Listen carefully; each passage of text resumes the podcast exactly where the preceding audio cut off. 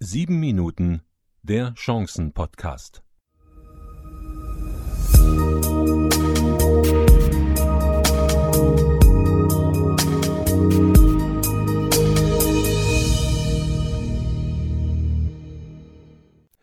Guten Tag, liebe Hörerinnen und Hörer. Willkommen zu einer neuen Ausgabe, nämlich der Nummer 15 des 7 Minuten Chancen Podcast. Und heute, vielleicht hören Sie das im Hintergrund, mal eine ganz andere Umgebung. Dieser Podcast findet seine Aufnahme unterwegs und bin mit der Bahn auf dem Weg nach Düsseldorf, Zwischenstation im Frankfurter Flughafen, befinde mich hier im Nebengebäude, dem Square, unter anderem auch Tagungsgebäude und es geht in circa 40 Minuten geht es weiter. Da, wo sonst richtig was los ist, gähnende Stille und gähnende Leere, es ist schon etwas unheimlich. Heute unser Thema unterwegs, aber wohin? Und im Anschluss wieder eine Ausgabe von Krisen sind Chancen. Wenn Ihnen unser 7 Minuten Chancen-Podcast gefällt, dann danke für Ihre Weiterempfehlung. Und jetzt zum ersten Thema. Unterwegs, aber wohin? Unterwegs, aber wohin? Ich äh, weiß nicht, ob Sie sich noch erinnern, aber das war ein ordentlicher Rums Mitte März. Auf einmal ging nichts mehr, Geschwindigkeit nahezu auf Null. Ja, so langsam machen wir uns wieder auf den Weg. Doch wohin? Wohin führt Ihre Reise jetzt? Läuft es ab der Geschwindigkeit Stärke 5, also wir sind jetzt bei 0 oder 1, genau wieder so wie vorher. Machen wir dieselben Fehler, dass wir nur schneller, höher, weiter denken und das auch leben? Mir haben so viele Menschen gesagt, dass diese Entschleunigung durch die Krise richtig gut tat. Also die Krise hatte auch ihr Gutes. Mal weg von Terminen, Hektik und Stress. Und wer sich dann noch das Chillen finanziell leisten konnte, Glückwunsch. Wie lauten die neuen Ziele, welche Sie sich selbst ausgegeben haben? Und wie wollen und wie werden Sie diese denn jetzt auch in Zukunft angehen? Ich für meinen Teil habe drei Dinge gelernt und setze diese auch um. Das sind für mich diese neuen Ziele, diese neuen Wegstrecken, die vor mir liegen. Erstens, noch mehr an den Rücklagen arbeiten. Ob das jetzt für das Unternehmen ist oder auch privat. Ich bin mir nämlich sicher, dass dies nicht die letzte Krise war. Aus meiner wirtschaftlichen Krise von vor acht Jahren habe ich schon lernen dürfen, daher ging ich auch ziemlich beruhigt in diese Krisenzeit. Aber da nun mal der Faktor Geld in unseren Systemen tonangebend ist, werde ich auf die Rücklagen noch mehr Gewichtung legen. Der zweite Punkt ist der Punkt Stille. Auch vor der Corona-Krise war Stille schon lange Zeit mein Fable. Stille ist eine Lebenseinstellung bei mir geworden und dies wird sich auch genauso weiter durchziehen. In den Rückzug gehen, nachdenken, vordenken und einfach mal zur Ruhe kommen. Das können stundenweise Termine sein, das können aber auch ein Tag, zwei Tage sein. Raus aus dem Lärm dieser Zeit, hinein in die Stille und nicht nur um in sich hineinzuhören, sondern auch als Christ auf Gottes Stimme zu lauschen. Und der dritte Punkt, Sport. Ich werde nicht jünger. In der Krise habe ich den Sport ganz neu entdeckt.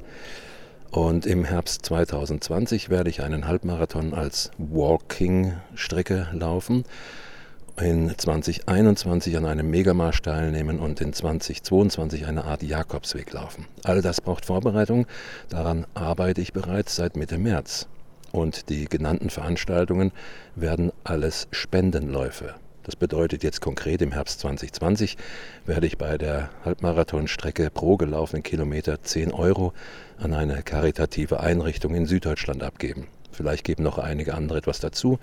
Und genauso verfahre ich mit den geplanten Läufen der kommenden zwei Jahre.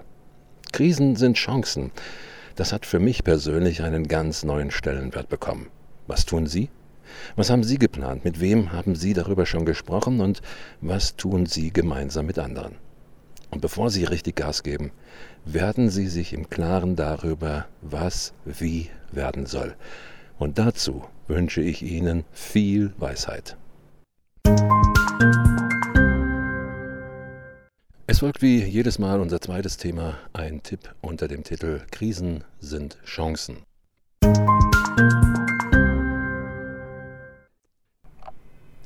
Tipp, Krisen sind Chancen. Tipp 15, Abnehmen. Führen Krisen zum Abnehmen? Nicht unbedingt. Es sei denn, Sie sind auf einmal so krank oder es besteht die Gefahr, krank zu werden und Sie müssen unbedingt sofort Ihr Leben, Ihre Lebensweise umstellen. Und soweit möchte ich es nicht kommen lassen. Die Krise hat mir persönlich gezeigt, wie schnell sich der Schalter umlegen kann, von bisher voller Fahrt voraus auf plötzlich Stopp. Ich habe die Zukunft nicht in der Tasche. Ich weiß nicht, was morgen kommen kann, morgen kommen wird, doch ich kann etwas dazu beitragen, dass es eventuell nicht zum Worst-Case-Tag kommt, wo dann alles zu spät ist. Und in den kommenden Folgen an dieser Stelle immer ein Tipp zum Wohlbefinden. Die Sache mit dem Abnehmen. Da sagt meine Frau immer wieder zu mir, hey, Männchen, mach langsam mit dem Abnehmen. Immerhin hat es ja auch gedauert, bis du die Kilos drauf hattest. Also, ein Gang runterschalten, vielleicht auch manchmal zwei, und auch so manche Diät, von der ich lese, die mir verspricht, dass ich in sechs Wochen 20 Kilo weniger habe. Aber ganz ehrlich gefragt, äh, will ich das? Klopft da nicht schon im Angebot auch der Mr. Jojo an? Und deswegen habe ich für mich beschlossen, und meine Frau unterstützt mich dabei, wir unterstützen uns sozusagen gegenseitig, erst einmal meine Ess- und Trinkgewohnheiten zu überprüfen und dann loszulegen, ohne Diät oder Diätplan. Wenn Sie für sich erst einmal analysieren, was Sie alles in welchen Mengen zu sich nehmen, erschrecken Sie vielleicht. Deswegen notieren Sie die kommenden zwei Wochen, was sich alles den Weg durch Ihren Mund zum Magen bahnt. Bleiben Sie ehrlich, machen Sie keinen falschen Angaben, erst einmal so weitermachen, wie Sie das auch bisher getan haben. Und dann überlegen Sie für sich oder gemeinsam mit anderen, was an dieser Essgewohnheit zu optimieren ist. Bei mir habe ich zwei Sachen herausgefunden. Erstens, Essen nach 19 Uhr. Abends, boah, das ist seit Jahrzehnten so, schmeckt es am besten. Da nehmen wir uns die Zeit, da wird dann auch noch ein Bier oder Wein dazu kredenzt. Und das bedeutet, der Essvorgang kann bei mir gegen 20 oder 21 Uhr starten und dehnt sich dann natürlich noch bis zu einem späteren Zeitpunkt aus. Und das Ziel ist nun ab sofort die 19 Uhr Grenze zu respektieren. Das sagte mir vor einiger Zeit jemand, hey, denk dran, auch dein Magen braucht mal Ruhe. Und der zweite Punkt ist Cowjogging. Ich weiß nicht, wer diesen Begriff kreiert hat, aber egal, was dahinter steckt, ist um einiges interessanter. Mir fiel in der letzten langen Zeit auf, dass ich beispielsweise für die Zubereitung eines Mittagessens über eine Stunde am Werkeln bin und in nur 15 Minuten ist die gesamte Mahlzeit verschlungen. Das ist doch kein Genuss mehr. Das ist nur Schlingen. Und vielleicht auch ein Phänomen unserer schnellen gewordenen Welt? Ab sofort werde ich das Couchjogging praktizieren. Das bedeutet, langsam und genussvoll jede Gabel im Mund ordentlich zu kauen also den Geschmacksknospen auch noch Zeit geben, mit zu genießen und dass die überhaupt merken, was an ihnen da vorbeizieht. Und das hat wiederum den Effekt, dass der Magen schneller gefüllt wird, dadurch zukünftige gekochte Mengen weniger werden und so beim Essen abgenommen werden kann. Wenn Sie dazu sonntags für die kommende Woche gemeinsam einen Essensplan aufstellen, merken Sie das auch noch am Geldbeutel. Gezieltes Einkaufen für gezielten Genuss. Da sage ich doch nur noch guten Appetit. Recht herzlichen Dank, meine sehr verehrten Damen und Herren, liebe Hörerinnen und Hörer. Danke, dass Sie auch heute wieder mein Gast gewesen sind. Am nächsten Freitag, dem 12. Juni 2020, geht es weiter mit Ausgabe Nummer 16. Seien Sie gut zu sich, passen Sie gut auf sich auf. Herzliche Grüße, Ihr Siegfried Lachmann.